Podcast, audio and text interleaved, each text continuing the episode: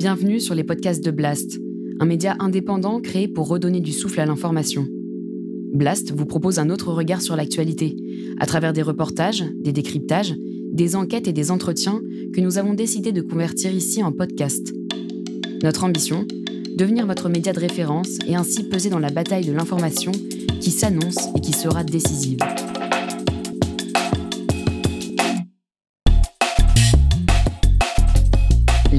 De Blast. L'économie. Avec Salomé Saké.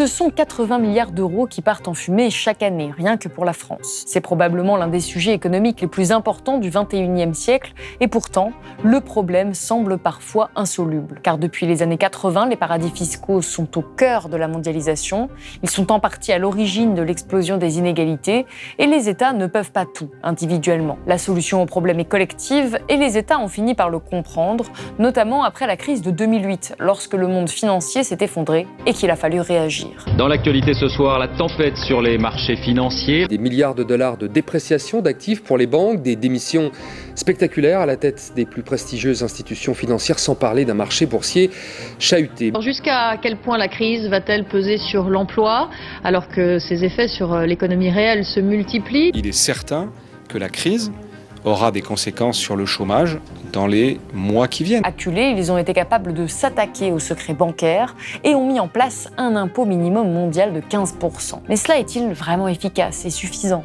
Comment pourrions-nous faire disparaître réellement les paradis fiscaux? Que pouvons-nous apprendre des négociations qui ont déjà eu lieu pour la mise en place de nouvelles règles? Pour en discuter, j'accueille celui qui a été le négociateur en chef de ce combat ces dernières années et qui nous livre un récit de l'intérieur au cœur des institutions internationales.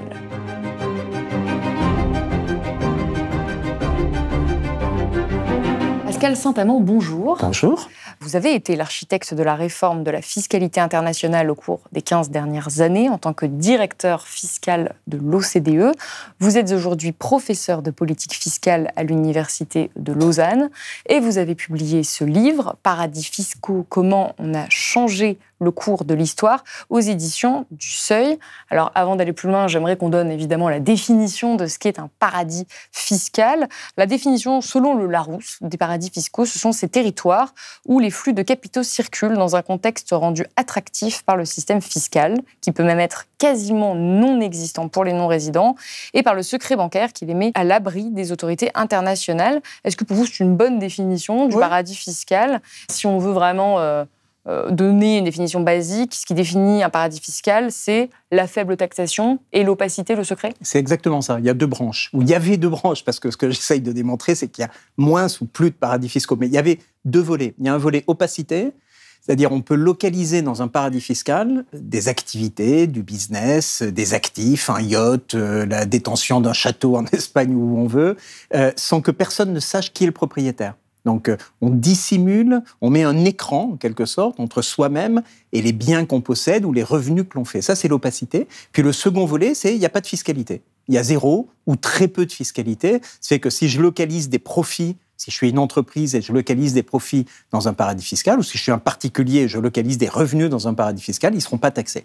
Et donc le cumul des deux, ben, c'est je ne suis pas taxé et je ne serai pas taxé dans les pays où je vis, parce qu'en général, je ne vis pas dans le paradis fiscal, parce que le pays où je vis n'aura jamais l'information sur ce qui se passe dans le paradis fiscal. Et on entend beaucoup de terminologies différentes en termes justement de fiscalité. On entend parler d'évasion fiscale, d'optimisation fiscale et de fraude fiscale. Quelle est la différence entre les trois? Alors, il y, y, a deux concepts en réalité qui ont plusieurs termes. Il y a un concept de fraude. La fraude fiscale, c'est ce qui est illégal je perçois un revenu, je ne le déclare pas. Je fais de la fraude. C'est illégal. Je suis obligé de déclarer mon revenu. L'évasion, l'optimisation, c'est le même concept. Et, ce concept-là recouvre euh, une, une activité qui consiste à réduire sa charge imposable, mais légalement. Je vais pouvoir utiliser des crédits d'impôt qui sont légaux. Je vais pouvoir utiliser des schémas qui sont limites mais du bon côté de la limite. Et donc, c'est de l'optimisation. J'ai réduit ma charge fiscale, j'ai réduit euh, la facture fiscale que je dois payer, mais en toute légalité. Alors, ça peut être choquant. Parfois, le résultat, on se dit, mais c'est pas normal, mais c'est légal. Et donc, si c'est pas normal et que c'est légal, qu'est-ce qu'il faut faire? Il faut changer la loi pour le rendre illégal et que ça devienne de la fraude, parce que les, les contribuables, ils n'ont pas tout à fait la même attitude. Faire de l'évasion, c'est possible, c'est pas beaucoup de risques. Faire de la fraude, on prend un risque plus sérieux. Justement, changer la loi, c'est vraiment ce que vous avez essayé de faire. J'aimerais qu'on revienne un petit peu sur l'origine de cette évasion fiscale, puisque c'est bien d'évasion fiscale dont il est question dans le livre. Vous dites qu'elle a toujours existé, mais que les années 80 ont été un tournant. En quoi est-ce que les années 80 constituent un tournant en termes de, pratiques fiscales internationales Alors, avant d'arriver dans les années 80, il faut remonter euh, très très loin dans le temps pour remonter à la guerre de 100 ans pratiquement. Pourquoi? Parce que la la, constitution des États modernes, elle se fait à peu près à ce moment-là, 13e, 14e siècle, et c'est au moment où apparaît le concept de souveraineté et le concept d'impôt, de consentement à l'impôt. Hein, c'est là qu'on crée les États généraux euh, en France euh, ou le House of Commons au, Royaume-Uni.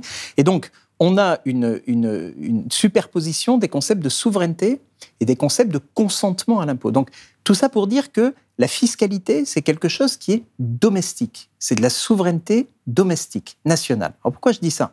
C'est qu'en fait, pendant très longtemps, les systèmes fiscaux, ils, ont été purement nationaux. Et il y avait peu d'interaction, voire pas d'interaction avec ce qui se passait de l'autre côté de la frontière. Et ça a commencé à changer quand les États ont mis en place de l'impôt sur le revenu. On est en 1917, 1920 en France, en Allemagne, au Royaume-Uni, aux États-Unis. Et là, ben, il y a des gens qui sont taxés dans deux pays. Et donc ils se disent, ben, c'est pas bien, donc on va faire quelque chose. Donc ces souverainetés fiscales se mettent d'accord pour éliminer la double imposition. Elles négocient des traités bilatéraux. Et puis, il y a presque un siècle qui se passe et tout va bien. Sauf que dans les années 80, euh, on a la libéralisation de l'économie, la financiarisation de l'économie. Les flux de capitaux deviennent totalement fluides.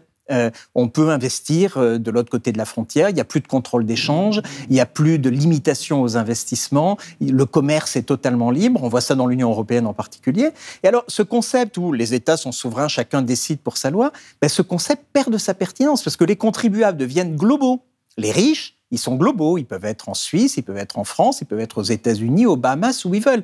Donc ils vont regarder ces pays, ces souverainetés avec leurs frontières il n'y a plus d'autres frontières. Je peux bouger mon argent comme je veux. Et donc, si je peux bouger mon argent comme je veux et que la France taxe à 35% et les Bahamas à zéro, qu'est-ce que je fais? Je vais aux Bahamas, surtout si les Bahamas offrent de l'opacité, comme on l'a vu précédemment. Si je mets de l'argent aux Bahamas, personne n'en saura rien.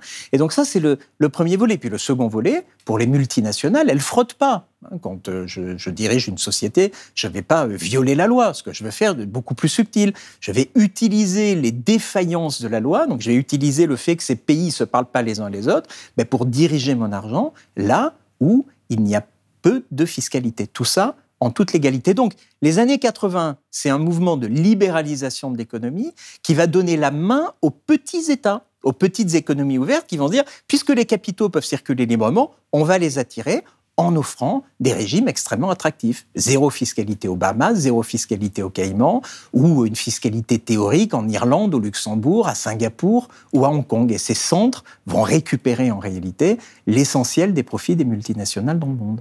Et alors quel est l'intérêt des îles Caïmans à faire ça? Puisque en fait, parfois la taxation est quasiment nulle. Donc on peut se dire, mais pourquoi avoir, euh, devenir un ah, État boîte aux lettres? C'est une bonne question. Pourquoi faire ça? Alors les Caïmans, ils font ça sur les fonds. Alors il se trouve que les fonds, les fonds d'investissement, hein, euh, ils sont exonérés dans le monde entier. Donc finalement, on ne va pas au Caïman pour, euh, pour l'évasion fiscale, on y va pour, pour un autre volet qui est une régulation qui est un peu plus laxiste que dans d'autres pays. C'est pour ça que certains, Christian Chavagneux, qui est Alternatives économiques, dit c'est les paradis fiscaux et réglementaires. Il n'y a pas que la fiscalité, il y a aussi la réglementation qui est, qui est, qui est plus souple, on va dire.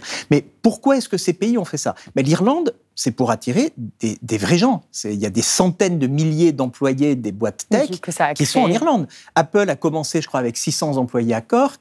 Je ne sais pas combien ils en sont aujourd'hui, mais c'est des dizaines de milliers d'employés qui sont en Irlande. Donc quand vous êtes à la périphérie de l'Europe, que c'est plutôt coûteux de faire du business en Irlande, quels sont vos avantages?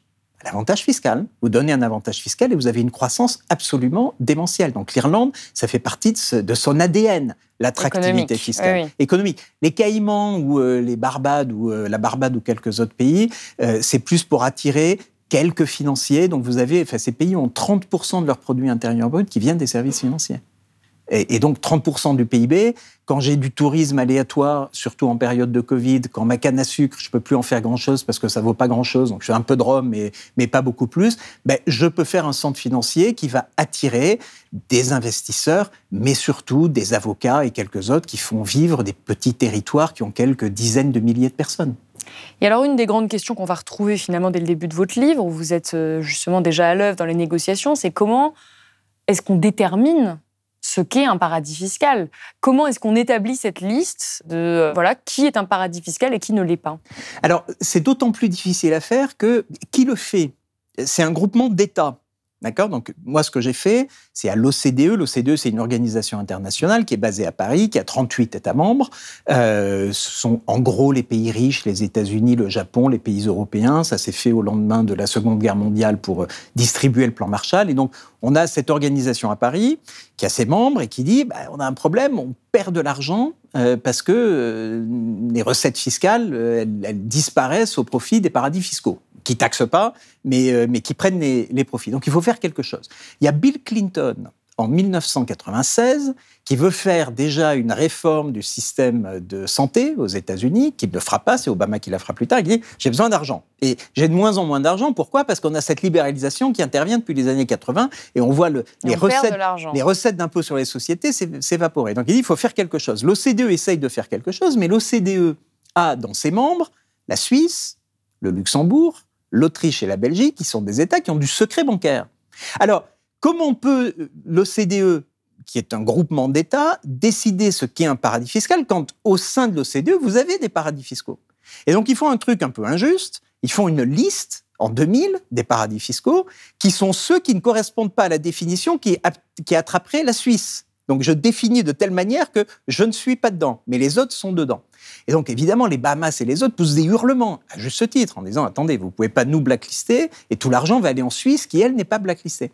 Donc moi, quand j'arrive en 2008, il y a la crise financière qui a, frappé, donc euh, tous les pays sont extrêmement nerveux, notamment les grands pays, et c'est là que les grands pays disent on ne va pas se faire prendre au piège de faire plaisir aux Suisses. Les Suisses, euh, qu'ils le veuillent ou non, ils, vont devoir changer. Et donc, si on fait une liste, et moi j'ai proposé au G20, donc le G20, c'est les, 20 plus grandes économies mondiales, ça va de la Chine, les États-Unis, euh, les pays du G7 comme la France, l'Italie, le Royaume-Uni et quelques autres. Euh, donc, le G20 intervient pour résoudre la crise financière. Et moi, je dis au G20, ben, cette fois-ci, il faut faire une liste, mais alors la liste, il faut qu'elle soit juste. Parce que si je vais aux Bahamas en leur disant que la Suisse ne bouge pas, ils ne bougeront pas. Et donc, il va falloir taper sur la Suisse. Et là, c'était très difficile. Donc, je reviens à qui définit euh, c'est quoi un paradis fiscal? Ben, ça dépend un peu de qui le définit. Et ceux qui l'a défini, celui qui l'a défini là, c'est le G20, parce qu'il n'y avait pas de paradis fiscaux dans le G20, dans ces grandes économies. C'est des grands pays qui ont besoin de fiscalité, donc ils ne sont pas des paradis fiscaux. Et donc, c'est un peu la lutte des grands pays contre les petits pays. Donc, moi, j'ai facilité la lutte des grands pays contre les pays pour une cause juste. Mais c'est un peu comme dans la cour de récréation où c'est les grands qui, vont, qui veulent taper sur les petits. quoi. C'est pas, c'est pas formidable, mais ça a marché. Moi, j'ai choisi de vous inviter aujourd'hui parce que je trouvais intéressant de voir la trajectoire qu'avaient pris les différents États sur plusieurs années. Vous qui étiez au cœur des négociations, sur le fait qu'effectivement, il y avait quand même des, des volontés euh, politiques plus ou moins vigoureuses, mais quand même qui avaient permis des avancées, avec le constat dont on va peut-être du coup discuter un petit peu euh, plus en détail euh, tout à l'heure, mais euh, qui, qui, montre quand même que certes, il y a encore beaucoup de problèmes de fiscalité, mais que ça s'est amélioré. C'est un peu ça le, message. Et c'est pour ça que j'ai... Mais merci. Dire... Et, et c'est pour ça que je l'ai écrit. C'est pour avoir, une, comment dire, apporter une bonne nouvelle, sans être totalement naïf, mais on est toujours sur rien ne change, c'est toujours pareil, un peu tous pourris, qui en fait nourrit les populismes. Et je pense que lorsque les États se mettent d'accord pour faire des progrès, et il y en a eu, je dis pas que c'est parfait, mais il y a eu des véritables progrès, on, on, a changé, on a changé de paradigme, si on veut être un peu prétentieux. On était dans un monde où faire de l'évasion fiscale, c'était non seulement légal, mais c'était encouragé par le système. Maintenant, c'est beaucoup plus compliqué. Donc on a, on a remis les niveaux. Après, encore une fois, c'est compliqué, mais ça existe toujours. Enfin, il y a toujours euh, quand même des gros problèmes de fiscalité. On a toujours, euh, des, gros en tout cas selon les différentes ONG, euh, d'autres personnes qui travaillent là-dessus et qui nous disent que le problème n'est pas résolu. on n'est pas. Il est, alors, ça dépend ensuite où on veut placer la barre. Si on considère que le problème, c'est que vous aviez une grosse voie d'eau et que le bateau était en train de couler, il n'y a plus de voie d'eau. Alors, on a colmaté la voie d'eau. Après, qu'il y ait des fuites ici ou là, qu'on pense qu'il faille faire plus, bien sûr, mais on change complètement de monde. Dans un monde où vous êtes en train de couler, vous arrêtez ça. En tout cas, il y a eu vraiment des avancées, notamment par le biais de l'OCDE. Donc, en fait, le biais du multilatéralisme, c'est toujours cette idée qu'en réalité, si on veut lutter contre l'évasion fiscale, contre l'optimisation fiscale, ah, on, peut appeler ça comme on veut, euh, la solution est collective. Absolument. Parce qu'on ne peut pas, dans son coin, ou en tout cas, c'est très complexe et c'est pas suffisant de changer simplement la question fiscale euh, dans son coin. C'est exactement ça. L'économie, elle s'est globalisée. Et donc, sur les questions globales, on peut avoir que des solutions globales. Et si on veut une solution globale, il faut mettre tout le monde autour de la table. Donc, vous, vous avez choisi ce biais très diplomatique pour changer les choses. Et euh, vous décrivez pendant 300 euh, pages les, les, rouages de ces négociations et on voit que c'est compliqué et que ça prend quand même beaucoup de temps. Enfin, en tout cas, en tant que lectrice, au fur et à mesure, on se dit, mais c'est pas vrai, ça, n'aboutit jamais. On sent que vous, vous y mettez beaucoup d'énergie. C'est vraiment euh, le, cœur de la diplomatie que, que vous décrivez. Est-ce que vous estimez toujours aujourd'hui que c'était le meilleur endroit pour changer les choses? Ah ben oui, parce qu'elles n'ont pas changé autrement. Et d'ailleurs, c'est intéressant, si on regarde ce qui s'est passé au G20, pour répondre à la crise financière, il y a des règles prudentielles, des règles financières qui ont été mises en place qui limitent un peu les dégâts, mais le seul sujet où les choses ont vraiment avancé et ont changé, c'est la fiscalité. D'ailleurs, moi j'ai assisté à toutes les réunions du G20, des ministres des Finances et des chefs d'État et de gouvernement dans la salle euh, depuis 2011. Donc j'ai fait 2011-2022, euh, plus de dix ans de, de, réunions. Et ce qui était très intéressant, le G20 c'est une sorte de cirque. Il y a plein de monde autour de la table et les leaders, ils ont un papier, ils lisent leur papier, puis ensuite ils remettent leurs écouteurs ou ils vont sur leur téléphone. Et quand on parlait de fiscalité, ils posaient leur papier, ils posaient leur téléphone et, ils parlaient avec leur cœur en disant ah ça c'est important. Là on fait des progrès. Ils étaient contents un de faire des progrès et deux et c'est euh, je crois euh, euh, George Osborne, le ministre des Finances anglais pourtant de droite, qui a dit lors de son dernier G20, vous savez quoi? Quand on parle de fiscalité ici, on parle de quelque chose qui résonne avec les hommes et les femmes de la rue ça a du sens ce qu'on fait ici. C'est pas des règles très absconses sur les réglementations financières. Donc voilà, euh, il y, a eu un vrai intérêt qui reflète, je crois, le, le, manque de tolérance, la disparition de la tolérance du corps social pour la fraude fiscale, en raison des inégalités, en raison de plein de choses. Parce que c'est aussi, il faut peut-être rappeler, on l'a pas fait, les conséquences de cette évasion fiscale, de, cette optimisation fiscale. C'est que tout cet argent qui se compte en milliards, alors c'est très compliqué de chiffrer, les chiffres se discutent en permanence, mais globalement, on sait que c'est quand même des sommes absolument colossales. C'est de l'argent qui ne va pas dans les caisses des États. Euh, je pense à l'organisation Oxfam qui, à chaque fois, donne des équivalences en termes de nombre de salaires d'infirmières, par exemple, ou d'infirmiers euh, qu'on pourrait avoir. Euh, c'est vraiment des pays qui, qui sont appauvris par cette, euh, cette, évasion fiscale. à la fin, c'est la masse euh, de la plupart des gens qui n'en bénéficient pas. Et il y a bien quelqu'un qui paye, in fine.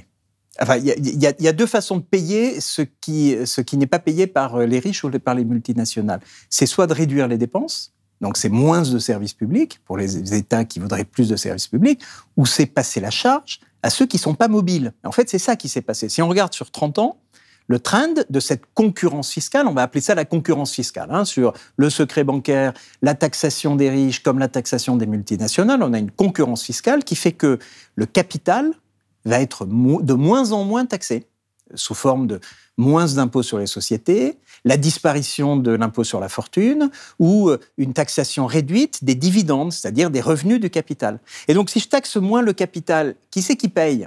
Ben, C'est la TVA, donc les taxes sur la consommation, c'est tout le monde, et c'est des impôts plutôt régressifs. Hein. Euh, plus je suis pauvre, plus ma contribution par rapport à mon revenu est importante, ou c'est l'impôt sur le revenu. Mais l'impôt sur le revenu, sur les revenus du travail, qui pèse davantage sur les travailleurs que sur les capitalisés. Donc ce qu'on a eu au cours de des 30 ans de globalisation, c'est un accroissement de la richesse totale du monde, c'est un truc qu'il ne faut pas oublier. Hein. Euh, il y a beaucoup moins de pauvreté dans le monde, notamment dans les pays émergents, mais c'est la destruction de la classe moyenne ou, euh, abîmer la classe moyenne dans les pays développés et transférer une partie de la charge fiscale sur les travailleurs. D'où la réaction populaire très forte quand la crise financière de 2008 arrive en disant c'est inacceptable. C'est insupportable. C'est insupportable. Et justement, vous expliquez que l'opinion publique est de moins en moins tolérante. En fait, on a pris conscience petit à petit, au fur et à mesure des années, de l'existence de euh, ces personnes qui ne jouent pas avec les règles du jeu, en réalité, enfin, qui contournent un petit peu les règles du jeu.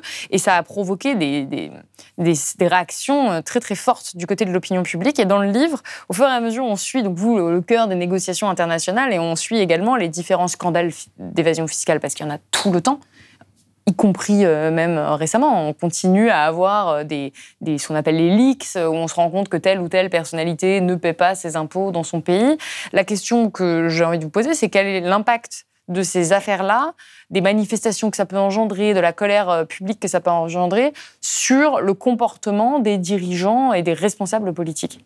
Alors, Le premier chapitre du livre s'ouvre sur le premier des scandales qui lance la mécanique. C'est le Liechtenstein, euh, le jour de la Saint-Valentin, le président de la Deutsche Post est réveillé à 6 heures du matin par la police et par les caméras de télévision parce qu'il y a un employé de la filiale en charge des trusts, c'est-à-dire des sociétés opaques, de la Banque du Prince de Liechtenstein, la LGT, qui a copié les noms des bénéficiaires des structures et de l'argent. Et il a vendu ça pour quelques millions d'euros au service secret allemand, qui l'ont passé à la Direction générale des impôts allemande, qui elle-même l'a diffusé à plus de 50 pays. Et donc, il y a une action coordonnée, donc on est en février 2008, pour faire quelque chose. Et ce quelque chose fonctionne. C'est un scandale qui marche. Il y a des scandales tous les jours, il ne marche pas tous les jours. Pourquoi celui-là marche? Parce qu'on est, février 2008, après le début de la crise financière des subprimes qui intervient à peu près en août 2007. Et donc, il y, a, le sentiment que la finance, qui a dicté sa loi pour réduire la taxation sur le capital, il y a quelque chose qui ne marche pas. On est un peu au casino. Et donc, on a ce, sentiment euh, public qui est très fort et qui va être nourri tout au cours de cette histoire par des leaks, par des fuites. Donc on a ça, ensuite on a HSBC, donc euh, un lanceur d'alerte euh, euh, qui donne des informations aux services judiciaires et on voit qu'il y a des milliers de personnes qui ont des comptes bancaires en Suisse. Et puis c'est les LuxLeaks, c'est là c'est pour les sociétés. une société veut localiser du profit au Luxembourg sans y être taxé. Ils vont taper à la porte d'un certain agent à certains jours, mais tout ça est organisé par, par le Luxembourg pour dire Bon, j'ai un million ou 100 millions, peu importe le montant de profit que je localise chez vous, mais en réalité, j'ai rien au Luxembourg, donc je devrais être taxé sur rien. Et donc le, brave garçon dit, mais vous serez taxé sur rien. Et tout ça va au coffre. C'est secret. Donc les autres États qui ont perdu l'argent ne le savent pas. Ça, c'est les LuxLeaks. Ça va créer un grand scandale. nous, on avait commencé à traiter ce sujet qu'on connaissait avant les LuxLeaks, mais les LuxLeaks, le fait que ça devienne public, a mis la pression sur les gouvernements, notamment au cours d'une réunion du G20, pour que le G20 dise il faut faire quelque chose. Et là, on a dit bah, ça tombe bien, regardez, voilà la solution, il n'y a plus qu'à l'approuver. Mais donc, et puis vous en ça avez a une utilité. C'est ça que je trouve intéressant. Bien sûr que ça a une utilité. Quand les gens se mobilisent, quand il y a ces scandales qui sortent, à la fin, ça peut avoir des répercussions sur les dirigeants. La, la réponse est oui. Ce qui est intéressant, néanmoins, juste pour être un peu plus dans la nuance, c'est que les dirigeants n'ont pas attendu les scandales pour agir, mais les scandales ont permis de maintenir la pression sur les dirigeants pour qu'ils continuent d'agir. voyez? Donc ça s'est nourri mutuellement. Et peut-être également d'agir plus vite. D'agir plus vite, d'agir plus fort et de jamais baisser la garde, parce que comme vous le disiez en, introduction, moi j'ai l'impression que ça allait très vite, parce que, parce que j'ai fait ça pendant 15 ans, et on avait des progrès d'année en année, mais 15 ans c'est un temps relativement long. Alors sur du temps très très long, finalement, on a fait une réforme fiscale fondamentale en 15 ans, il y en a une comme ça par siècle, c'est pas si long que ça, mais c'est vrai qu'il a fallu garder la pression sur un horizon politique un peu long. Et alors, l'une des plus grandes avancées de ces dernières années à laquelle vous avez participé, c'est la levée du secret bancaire notamment on pense à la, Suisse, justement, qui était un cas un peu euh, compliqué. Qu'est-ce qui s'est passé et où est-ce qu'on en est aujourd'hui? Vous vous dites qu'il n'y a plus du tout de secret bancaire. Alors, la levée du secret bancaire, c'est l'acte 1 de la lutte contre les paradis fiscaux. On est en 2008. Les États, on peut comprendre assez simplement, le système financier fait faillite. Il faut sauver les banques. les ministres des Finances, ils doivent mettre des milliers de milliards d'euros sur la, des milliers de milliards d'euros sur la table pour sauver les banques. Or, les banques, se tiennent les unes les autres hein, par des systèmes de compensation. Si je sauve BNP Paribas, je sauve BNP Paribas Suisse, qui utilise le secret bancaire. Mais je sauve aussi UBS ou HSBC ou Crédit Suisse en Suisse. Et donc, les ministres des Finances, euh, qu'ils fusent de droite ou de gauche, ont tous dit maintenant, on met ces milliers de milliards de dollars sur la table, c'est de l'argent public, mais on ne va pas aider les banques qui aident les contribuables à ne pas payer les impôts dont on a besoin pour sauver les banques. On voit, le, raisonnement circulaire. Là, il faut mettre fin au secret bancaire, ça suffit. Et c'est là que j'ai dit, OK, si vous voulez vraiment mettre fin au secret bancaire, il faut tordre le bras de la Suisse, parce que la Suisse, c'est un peu le, pays iconique. Hein. Euh, je raconte une blague, on dit, Dieu dit à la Suisse, vous avez des lacs, des montagnes et du secret bancaire. Vous ne pouvez en garder que deux. S'ils se grattent la tête et ils disent, on va vider les lacs. Donc ça, ça révèle un peu la mentalité suisse de l'époque. Donc il faut faire craquer la Suisse. Parce que si la Suisse ne craque pas, les Bahamas ne bougeront pas, Hong Kong ne bougera pas, personne ne bougera. donc pour faire craquer la Suisse, il y a le G20, il y a les chefs d'État et de gouvernement qui se réunissent. Le 2 avril 2009, précisément à Londres, on va lister la Suisse, le Luxembourg et les autres. Et c'est comme ça qu'on fait craquer. Alors, il y a plein d'autres choses. Hein. C'est pas moi tout seul avec mon idée de liste. les États-Unis sont en train de faire des enquêtes sur UBS euh, qui a démarché des clients aux États-Unis contrairement à la législation. Ils ont bouclé en prison deux, trois banquiers suisses, ce qui a jeté un froid vis-à-vis des Suisses. Donc il y a, un faisceau d'indices et d'actions qui est en train de se passer et qui fait que on met fin au secret bancaire et on va un cran plus loin en 2014 ça prend quelques années, on va faire l'échange automatique de renseignements. C'est le fait que bah, les informations vont être collectées directement par les banques, données à leur gouvernement qui va les envoyer au gouvernement de résidence des, personnes. Donc euh, c'est ce qu'on dit aujourd'hui, il n'y a plus de secret bancaire. L'an dernier, 111 millions de comptes bancaires ça fait beaucoup de monde, 111 millions de comptes bancaires ont fait l'objet d'un échange automatique. La Suisse a envoyé 3 300 000 comptes bancaires à plus de 90 pays. Et c'est en 2009, donc vous l'avez dit, qu'il y a eu cette annonce de fin de secret bancaire, mais en fait, ça, a mis un peu de temps avant de, se, ça a mis devenir 10 ans, Ça a mis 10 ans pour être vraiment totalement effectif avec ce standard qui est l'échange automatique de renseignements. Et alors, dans votre livre, vous parlez également beaucoup du projet BEPS, réalisé sous l'égide donc de l'OCDE et du G20, qui, si j'ai bien compris, euh, a créé dans le domaine de, la, de, cette fiscalité un ensemble de règles qui sont censées faire consensus pour protéger l'assiette imposable tout en offrant aux contribuables une prévisibilité et euh, une certitude accrue. Ça, c'était la, fin de la définition. oui, mais c'est ce que j'ai trouvé sur le site de, justement de l'OCDE. Est-ce que, comment est-ce qu'on explique ça à des gens qui connaissent rien? Pourquoi est-ce que c'est si important ce BEPS? Alors, BEPS, déjà, ça veut dire Base Erosion and Profit Shifting. Pour ceux qui ne sont pas anglophones, c'est l'érosion des bases fiscales et les transferts de bénéfices. C'est quoi? On a un système, j'ai dit tout à l'heure, qui repose sur des souverainetés nationales fermées les unes les autres. Sauf que, avec la libéralisation, la financiarisation, la numérisation, la digitalisation de l'économie, en fait, les actifs, ils bougent sans aucun problème. S'ils bougent sans aucun problème, je peux mettre mes profits dans des pays où il se passe rien. Je fais des contrats, des contrats avec moi-même, hein, les multinationales. Vous avez une maison mère quelque part, vous avez des filiales un peu partout. Ben, je fais une filiale au Luxembourg et je vais mettre mes marques au Luxembourg. Et au Luxembourg, parce que j'ai un ruling, ben, elles ne seront pas taxées. Tout ça, c'est légal. C'est limite, mais c'est légal. Et donc, euh, il y a de moins en moins d'impôts sur les sociétés. Alors, BEPS, c'est dire, ben, il faut mettre fin à ça. Mais comme c'est légal, il faut changer la loi. La loi, c'est quoi? La loi, c'est des conventions fiscales, des traités, euh, des, choses internationales. Mais c'est aussi des règles un peu obscures, compliquées, des prix de transfert et autres. On ne va pas rentrer dans le détail. Mais vous avez tout un ensemble de règles qui font que les entreprises peuvent légalement mettre leurs profits dans des pays où il ne se passe rien. Ben, nous, ce qu'on dit, on va changer ces règles. Pour changer les règles, il faut que les pays se mettent d'accord, parce qu'ils sont tous souverains. Et donc, il faut mettre autour de la table les pays du G20, les pays de l'OCDE, les pays en voie de développement qui vont venir autour de la table pour négocier des nouvelles règles. Et là, il faut créer une dynamique dans la négociation parce qu'autour de la table, il y a aussi la Suisse, le Luxembourg et l'Irlande. Et là, on dit, non, moi, je ne vais rien changer. Et il faut que les États-Unis disent à l'oreille des Irlandais, si, tu vas changer. Parce que moi, je te le demande et puis, il faut vraiment le faire. Donc, c'est un rapport de force. Donc, il faut organiser ça. Puis, il faut changer les règles. Euh, et, je ne vais pas rentrer dans les détails, mais on a changé une série de 15 règles euh, d'un seul coup, en deux ans. L'OCDE, il fallait 10 ans pour changer euh, un quart de règle. Donc, on a vraiment profité de la dimension politique du G20 pour accélérer les choses et, et ne pas laisser le choix au pays tout en utilisant toutes ces fuites, tous ces scandales pour maintenir la pression politique, de manière à ce que les choses ne s'enterrent pas. Encore une fois, d'où l'importance de, cette pression. Donc là, on va pouvoir se demander où est-ce qu'on en est aujourd'hui. Vous l'avez dit, fin du secret bancaire. Autre accord très très important qui a fini par être trouvé à l'automne 2021, c'est celui qui concerne un impôt minimum mondial de 15% sur les profits des multinationales. Alors on nous dit que ça pourrait rapporter 220 milliards de, de dollars supplémentaires chaque année à 140 pays. Est-ce que vous pensez que la mise en place de cet accord va être efficace? La réponse est oui.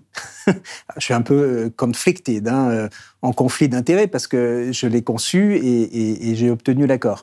Euh, je suis plus à l'OCDE, je parle plus librement. Je pense que oui, on a euh, mis fin à la concurrence fiscale. Vous disiez 200 et quelques milliards d'euros par an qui peuvent être gagnés par les États, c'est vrai, mais il y a beaucoup plus en jeu.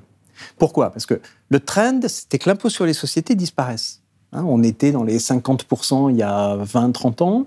On est passé en pourcentage dans les 20%, mais c'est un, taux nominal. C'est-à-dire, on dit l'impôt sur les sociétés, c'est 20% de vos profits. Mais comment est-ce qu'on définit les profits?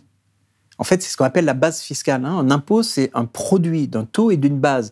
Donc 20%, c'était les taux nominaux. La France, c'est 25%. Mais en fait, le taux réel, il est bien inférieur à 20% parce que je peux mettre des profits dans des paradis fiscaux et autres. Et donc, on voit que le trend, c'était de passer de 50% à 0%. On risquait de voir disparaître complètement l'impôt sur les sociétés. Donc, on a fait BEPS, pour, pour, limiter l'hémorragie, en quelque sorte. Donc, on a mis des pansements pour limiter l'hémorragie. Mais les règles restaient fondamentalement viciées, et donc il fallait faire plus. Et c'est ce qu'on a fait. il y a plein de paradoxes. Hein. C'est le gentil Obama qu'on adore tous, euh, n'a rien fait sur ce volet-là, et c'est le méchant Trump qu'on n'aime pas forcément beaucoup, qui lui a mis en place aux États-Unis un impôt minimum mondial. moi j'aime bien les paradoxes comme ça, c'est totalement contre-intuitif. Il met en place un impôt minimum, pas extrêmement élevé à 10%, mais les Européens disent, tiens, on adore, c'est un nouveau jouet, on veut le même. Et on, fait quatre ans de négociations pour développer un impôt minimum mondial. Trump s'en va, Biden arrive, c'est sa priorité absolue. Et c'est comme ça que le 8 octobre 2021, on peut avoir un impôt minimum mondial de 15% effectif. Effectif, c'est je prends les impôts payés et je prends mon vrai profit, pas le profit comptable qui a été manipulé. Il faut que ce soit au moins 15%, ce qui veut dire que c'est un taux en réalité élevé. Et donc, on fait un plancher à la concurrence fiscale. Donc il y a 200 milliards de plus immédiatement, mais en réalité, on arrête ce train vers zéro. Donc c'est beaucoup plus que 200 milliards qui sont en jeu. Et la façon dont on l'a conçu est assez vicieuse, je dois dire. C'est que même si les États-Unis ou la Chine n'appliquent pas, ce qui est le cas, aujourd'hui ils n'appliquent pas, ils vont pas appliquer, eh bien l'impôt minimum sera prélevé sur tout le monde. Parce que les pays européens, il faut une masse critique de pays. On l'a, on a le Japon, on a le Royaume-Uni, on a l'Europe, on a un certain nombre de pays du G20, le Brésil, l'Inde, bientôt l'Afrique du Sud et quelques autres. Et avec cette masse critique, en fait, ces pays-là vont pouvoir taxer leurs entreprises, mais aussi les américaines et les chinoises. Donc oui, je suis confiant, ça va marcher. Ça ne pas dire que le système est parfait, mais en tout cas, on a arrêté un trend qui visait à supprimer les choses. Sans action politique, on n'aurait plus d'impôts sur les sociétés dans dix ans. Et c'est vraiment la vision que vous défendez dans le livre, c'est cette espèce de vision du compromis. Et du, ça, il vaut mieux avancer un peu que pas avancer du tout. Euh, pourtant, ça, ça rencontre de vives critiques, euh, notamment d'ONG, hein, qui ont vivement critiqué cette, euh, cet impôt à 15%, qui ont dit que c'est pas du tout suffisant. Je pense à Oxfam, qui a expliqué que non seulement c'était trop faible, mais en plus, vous, vous parlez de plancher, eux, ils disent que ça va devenir un plafond et qu'on est au contraire en train d'abaisser les normes fiscales internationales. Vous, qu'est-ce que vous répondez à ça? Et ça m'a toujours agacé. et, et, pourtant, j'ai plutôt de la sympathie spontanément pour ce type de campagne et autres. C'est ce que j'ai fait lutte contre l'évasion fiscale, quand même. J'ai passé 15 ans de ma vie à faire ça. Et ce qui m'agace, c'est quand on jette le bébé et l'eau du bain. Euh, en disant c'est pas alors dire c'est pas assez très bien les, les, les, gens qui font des campagnes c'est leur boulot et c'est tout à fait juste mais dire c'est pas assez donc c'est nul c'est aller beaucoup trop loin parce que ça donne l'impression ça nourrit le populisme en fait ça nourrit un populisme de gauche, qui moi m'inquiète un peu. Euh, euh, populisme de droite, c'est un peu pléonastique. Euh, populisme de gauche, moi, ça me gêne un peu. Et on est dans ce quoi qu'il se passe, c'est pas assez bien, rien ne se fait. On va mettre en fait un plafond. Non, on allait vers zéro. Hein, les multinationales étaient taxées à 5-6% effectifs, on les remonte à 15%. Il y avait des voix qui s'étaient élevées à l'époque, notamment du côté de la France insoumise, pour dire que la France, notamment, n'avait même pas défendu les 15 enfin, n'avait pas défendu plus que les 15%, et qu'on euh, aurait pu défendre, même notamment comme les États-Unis, 20%, et qu'on reste à un 15% qui est proche du taux de taxation en Irlande, par exemple, qui est à 12,5%. Alors, le taux... Ça, c'était un truc... Donc, c'est non, parce que le taux nominal en Irlande était de 12,5%, qui était dans l'ADN irlandais. C'est le seul pays où les chauffeurs de taxi connaissent le taux d'impôt sur les sociétés. Moi, quand j'atterrissais à Dublin, je disais ce que je faisais. Ah, 12,5%, 12,5%. Ça, ils connaissaient. Mais en réalité, il y a un taux, il y a une base, comme je l'ai dit. La base fiscale en Irlande pour les entreprises américaines, c'est essentiellement les entreprises américaines, était euh, très réduite. Donc le taux effectif d'imposition en Irlande était plus près de 3, 4, 5 que de 12,5% Passer de 3-4% à 15% c'est pas rien, c'est significatif, c'est en réalité assez important. Seconde remarque, les Français oublient parfois qu'ils ne sont pas les seuls au monde. C'est marrant, hein, c'est très, très contraire à l'ADN français. Euh, c'est pour ça d'ailleurs qu'on est taxé d'arrogance par le reste du monde. On pense qu'en en, France, on a 50% de taux de prélèvement obligatoire sur le produit intérieur brut. Donc on socialise, c'est un, choix de modèle social qui, me va très bien. On pourrait peut-être dépenser mieux l'argent, mais on a ce, ce choix-là.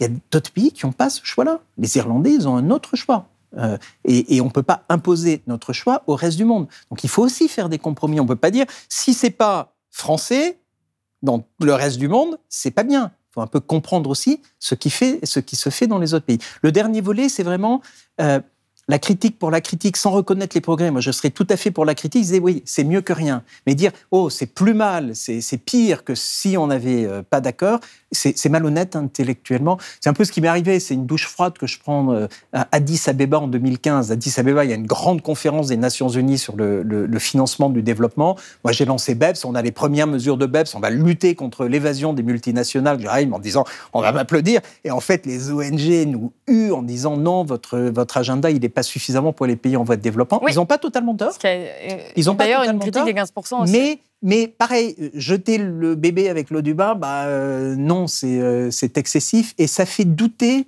des progrès. Donc ça nourrit la machine de rejet du, du, système, en tout cas de, de, la capacité de progrès que peut avoir le système si, si on met de la pression. Mais après, encore une fois, ce que disent les ONG, c'est que ça va pas assez vite, ça va pas assez fort, que ça va même, euh, donc peut-être même euh, dans l'autre sens, et que 15%, c'est ridicule, en réalité. Mais c'est ridicule de dire ça. ma réponse, vraiment, c'est ridicule de dire ça. 15%, euh, et j'essaye de le dire dans le livre, j'essaye d'amener les lecteurs dans la salle de négociation et puis aussi dans quelques paradis fiscaux parce que c'est marrant et que, et que ça permet de voir à quoi ça ressemble. C'est en ça que c'est très intéressant parce qu'on comprend les, les, freins en fait qu'il y a politiques, euh, diplomatiques, enfin ils sont très très nombreux, géopolitiques. Euh, vous décrivez toutes les situations. Euh, effectivement, on peut pas arriver dans la salle de négociation et dire allez maintenant c'est comme ça. Et... Bah non, il faut il faut faire des massages à tout le monde pour que on se mette d'accord sur quelque chose. Mais une fois de plus, ça a été une histoire des grands pays contre les petits pays. Et si vous allez en Irlande, en Suisse, à Singapour, vous avez des gens qui sont extrêmement mécontents. Et si c'était rien ce qu'on avait fait pourquoi est-ce qu'il y aurait eu ce lobby euh, euh, absolument puissant euh, et extrêmement en colère contre ce qu'on faisait? Il y, a une sorte de, contradiction dans les termes, de dire oh il se passe rien, mais s'il se passait rien, pourquoi est-ce que les banquiers suisses étaient farouchement opposés à ce qu'on faisait? Pourquoi est-ce que le business il faut pas toucher aux règles, elles sont parfaites. Puis une fois qu'on a fait BEPS, ils ont dit bon, ok, les règles étaient pourries, vous les avez réparées, il faut plus rien faire. On fait l'impôt minimum mondial et là ils disent non, vraiment, vous ne pouvez pas faire ça. On fait. Donc, pourquoi est-ce qu'il ferait ça? Pourquoi est-ce qu'il mettrait autant d'énergie à empêcher ces progrès? Et alors, une question qui me vient justement avec euh, cet euh, agacement qu'on peut sentir aussi quand vous avez été euh, vivement critiqué, est-ce que le fait de quitter l'OCDE, puisque aujourd'hui vous êtes professeur, est-ce que c'est parce que vous, en avez, vous avez été fatigué de tout, de tout ça et que vous avez eu envie donc de, passer à autre chose? Est-ce que ces négociations que vous décrivez, qui, sont, qui, ont, un, qui ont un rythme très soutenu, hein, d'ailleurs on, vous parlez même de trucs très personnels, de j'ai pas le temps de prendre ma douche, euh, j'ai pas le temps de manger. non, ça, la douche, j'ai toujours fait. En revanche, en revanche j'ai failli mourir d'une embolie, d'une embolie pulmonaire. Ah oui, c'est ça. Euh, ouais, ouais, non, non, ça a été. Pourquoi j'ai quitté le Vous, vous dites, enfin, on comprend que ce, rythme est très, très soutenu et, on a l'impression que ça vous épuise au fur et à mesure. Est-ce que c'est la raison pour laquelle vous avez. Il y a deux, trois raisons principales. La première raison, euh, c'est l'épuisement. C'est euh, tous les jours, quand on se réveille, pendant 15 ans, il faut, y compris les week-ends, il faut résoudre 20 problèmes majeurs. Parce que vous avez le délégué indien qui dit « je pars », parce que vous avez le président chinois, parce que Hong Kong risque d'être blacklisté à cause des Norvégiens qui ont donné un prix Nobel à un opposant chinois. vous avez les Chinois qui vous disent « si vous faites ça, on, on détruit l'OCDE ». il faut trouver dans la nuit une solution. C'est ça pendant 15 ans. C'est passionnant, c'est génial, et c'est fatigant. Donc il y a la fatigue. Deuxièmement, il y a le fait que l'agenda, il a été conduit à terme. Il n'y a plus de secret bancaire. On a mis en place un impôt minimum mondial. Maintenant, il y a une nouvelle phase. Il va falloir appliquer, il va falloir euh, que les pays appliquent, il va falloir mieux lutter contre la criminalité financière, qui est un autre volet. Donc, il y a des nouveaux combats à faire, manifestement. Mais, mais, mais cette réforme qui intervient une fois par siècle, elle est faite. Puis le troisième volet qui est un peu triste et, presque angoissant, c'est la, fragmentation géopolitique. Moi, j'ai construit de l'inclusivité. J'ai construit deux organisations internationales avec plus de 140 membres, où on faisait venir les pays, où on les met sur un pied d'égalité, où on entraîne leurs équipes, on les forme, on fait en sorte qu'ils puissent négocier, on met en place inspecteurs des impôts sans frontières pour aider les pays en voie de développement. Puis un jour, vous avez Poutine qui envahit l'Ukraine, mais il faut barrer la Russie. Bon, on barre la Russie il y a un vrai tournant. Euh, il y a un tournant, mais le second, c'est la Chine et les États-Unis qui sont plus d'accord. Et donc, vous voyez les choses un peu se déliter. Moi, j'ai construit de l'inclusivité, je me sentais pas de, de, construire de la désinclus, de l'exclusivité, je sais pas comment on dit. Et donc, euh, c'est pour ça que c'est pour ça que j'ai décidé de faire autre chose. Et alors, pour rester sur le constat, vous vous dites que le contrat a été mené à, terme, mais dans son dernier livre, l'ancien juge Renaud Van Ruymbeck, hein, lui rappelle, euh, et il est beaucoup beaucoup plus dur que vous sur le constat, il rappelle qu'au moins 8 700 milliards de dollars euh, sont volés aux contribuables et dorment toujours dans des paradis fiscaux. Il dit que c'est faute de volonté politique. Il explique également que euh, la fraude fiscale a toujours un coût d'avance, en tout cas c'est sa vision des choses, et qu'il y a, je cite, toujours autant d'argent qui circule sous le manteau. C'est vraiment la phrase qu'il a utilisée. Il explique que l'essentiel de leur fortune reste toujours hors de portée via une cascade de sociétés écrans, de trusts et de paradis fiscaux. Moi, quand je le lis, je me dis, mais en fait, ce que vous êtes en train de me raconter, ça n'a pas fonctionné. Donc, qui a raison? Qu'est-ce que vous répondez à ça? Alors, je réponds à ça que j'ai raison, naturellement. Alors, pourquoi? Non, mais en plus, c'est vrai. Pourquoi? Euh, Van Ruynbeck, il a une carrière fantastique, absolument géniale. Il a lutté contre. Mais il ne travaille plus depuis de nombreuses années. Il reste sur ce qu'il a vu quand il était au travail. J'ai fait un débat avec lui. Il non, mais il s'est passé des choses depuis. non. Bah si, il s'est passé des choses. Donc là, c'est reality check. Hein. Il, faut, il faut vérifier les faits. C'est du fact-checking. C'est est-ce qu'il y a de l'échange automatique de renseignements? Le problème, c'est que c'est très compliqué d'évaluer ce qui ne se. Ben oui, mais il y a des choses simples euh, qui ne sont pas évaluées, qui sont, euh, qui sont du, concret. 111 millions de comptes bancaires échangés, 114 milliards d'euros d'impôts collectés, une, un volume de 24 à 25 des avoirs dans les paradis fiscaux qui a diminué du fait de, de, de cette compliance, de ces, de ces changements de règles. Donc il s'est passé plein de choses. Maintenant, dire qu'il n'y a plus de criminalité financière, ça serait absurde. C'est pas du tout ce que je fais. La différence, et je pense qu'on va comprendre, c'est que hier, si j'étais riche et que j'avais pas envie de payer des impôts, et il y a une corrélation entre les deux, d'après Zuckman, qui est un économiste assez brillant. Donc, c'est le cas je mets mon argent en Suisse. Je vais serrer la main d'un banquier en costume cravate euh, à l'hôtel Beau Rivage et euh, j'ai mis mon million, mes 10 millions, mes 100 millions, mes 100 000 euros. 100 000 euros, je suis pas grand-chose. Je ne serre pas la main du banquier parce qu'il veut pas me voir. Euh, ils font des sourires en disant ces gens-là pensent être riches, ils ne le sont pas. Mais je faisais ça en toute légalité. Aujourd'hui, je ne peux plus le faire. Si je vais dans une banque suisse, on va déclarer ça à la France. il y a plein de raisons d'aller en Suisse. Ils savent gérer les fortunes. Ils ont des family office. Vous êtes très riche, c'est pas mon cas, j'aimerais bien, mais euh, il y, a, des tas de comment comment vous gérez euh, votre fortune, comment vous gérez votre succession, comment vous euh, faites en sorte que votre empire industriel est correctement réparti entre les enfants? Donc il y, a plein d'autres choses que les Suisses savent sans doute mieux faire que les Français. Donc il y a d'autres raisons. Mais si j'y vais pour des raisons fiscales, c'est fini. Quand même, j'aime vraiment pas les impôts. Donc je dis aux banquiers suisses ça va pas, je veux pas payer d'impôts. Il dit, c'est pas chez moi. Mais il peut vous donner une carte de quelqu'un qui est euh, à Dubaï ou ailleurs. Hein, vous allez voir euh, l'avocat à Dubaï qui vous dit, mais il n'y a pas de problème, vous allez transférer vos actifs sur mon compte bancaire et je m'occupe du reste. Ce n'est pas la même histoire. Mais 10 millions d'euros, je ne vais pas les transférer sur son compte bancaire. Si je suis juste un fraudeur. Maintenant, si je suis un trafiquant de drogue et que j'ai une Kalachnikov avec moi, et que l'avocat me restitue pas l'argent, j'ai une façon de résoudre le problème. J'y vais avec ma calache. Mais c'est pas le cas des gens qui faisaient juste de la fraude fiscale. et donc on voit qu'on a changé totalement de nature en termes de fraude. Et donc la fraude fiscale simple est largement a largement disparu. Il y a toujours des gens qui aiment le risque, qui essaieront de passer entre les gouttes, mais c'est plus une industrie presque légalisé, presque officiel, comme c'était le cas hier. C'est ça le changement de nature. Maintenant, est-ce que la criminalité financière a reculé? Est-ce que la lutte contre le blanchiment d'argent a fait suffisamment de progrès? Non, mais là, on est sur de la police, on n'est pas sur de la policie, sur le changement des règles.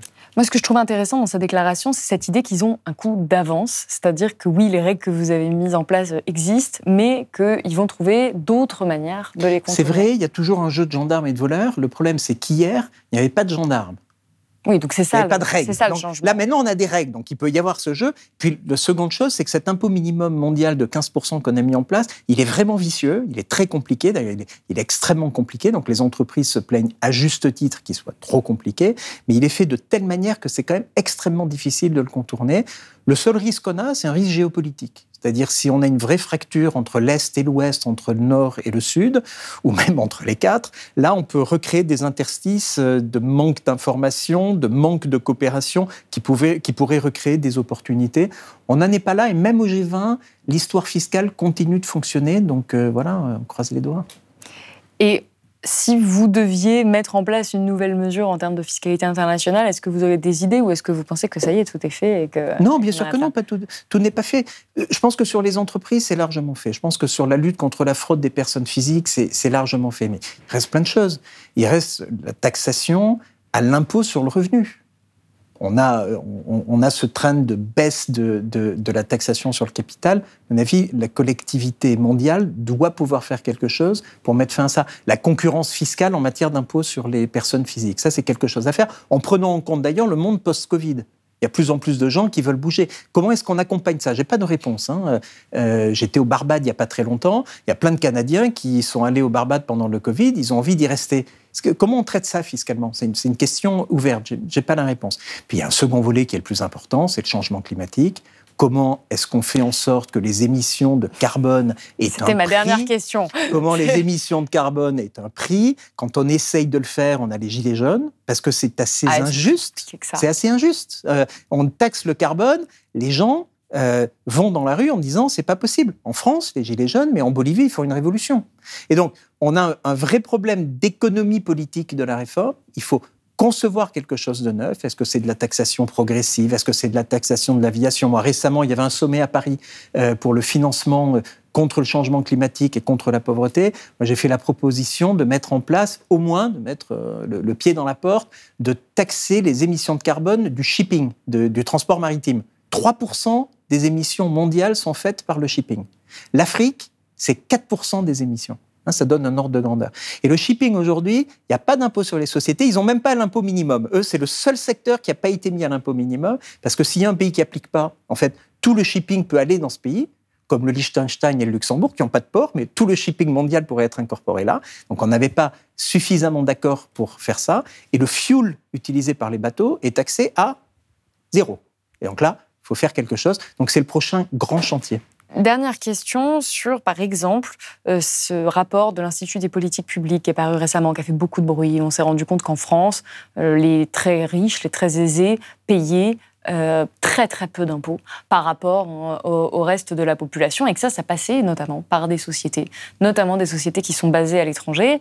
Et Qu'est-ce qu'on peut faire contre ça? Est-ce que ça rentre, par exemple, dans le cadre de la lutte contre l'optimisation fiscale? Ou est-ce que pour vous, c'est une question purement nationale qui se réglerait pas à l'international ou le contraire? Alors ce rapport, il dit que les plus riches, on est au 0,1% des plus riches, je crois, payent 2 ou 3% euh, d'impôts par rapport euh, à leurs revenus. Sauf que euh, on est toujours sur les questions de base fiscale. Ils mettent dans les revenus des choses qui ne sont pas forcément perçues matériellement par les gens. Donc il peut y avoir un débat. Ce que ça veut dire néanmoins, et ce rapport il est pertinent en ce sens, c'est que on voit que la taxation du capital, elle a beaucoup baissé au cours des 30-40 dernières années et qu'il faut rétablir les équilibres. Comment on rétablit les équilibres? Un, en faisant en sorte qu'on limite la concurrence fiscale entre États. C'est ce qu'on a fait pour les sociétés. C'est ce qu'il faut faire pour les personnes physiques. Puis ensuite, c'est à chaque pays de décider, mais je pense qu'un meilleur équilibre entre la taxation du capital et la taxation du travail euh, est euh, un bon débat politique à avoir, on peut dire. Écoutez, c'est la fin de cette émission. Merci beaucoup. Merci à vous. Pascal Saint-Amand d'avoir été sur le plateau de Blast. Je rappelle que votre livre Paradis fiscaux, comment on a changé le cours de l'histoire, est disponible aux éditions du Seuil. Merci. Si vous avez aimé ce podcast, s'il vous a été utile, n'oubliez pas de nous mettre des étoiles ou de le partager autour de vous ou sur vos réseaux sociaux. Blast est un média indépendant, et si tous nos contenus sont en libre accès, c'est grâce au soutien financier de nos blasters et abonnés. Pour nous soutenir, faire un don unique ou mensuel, rendez-vous sur blast-info.fr slash soutenir. Blast, c'est aussi une web télé disponible sur YouTube et Peertube et présente sur tous les réseaux sociaux. Alors suivez-nous pour ne rien rater de nos contenus et abonnez-vous à notre chaîne YouTube.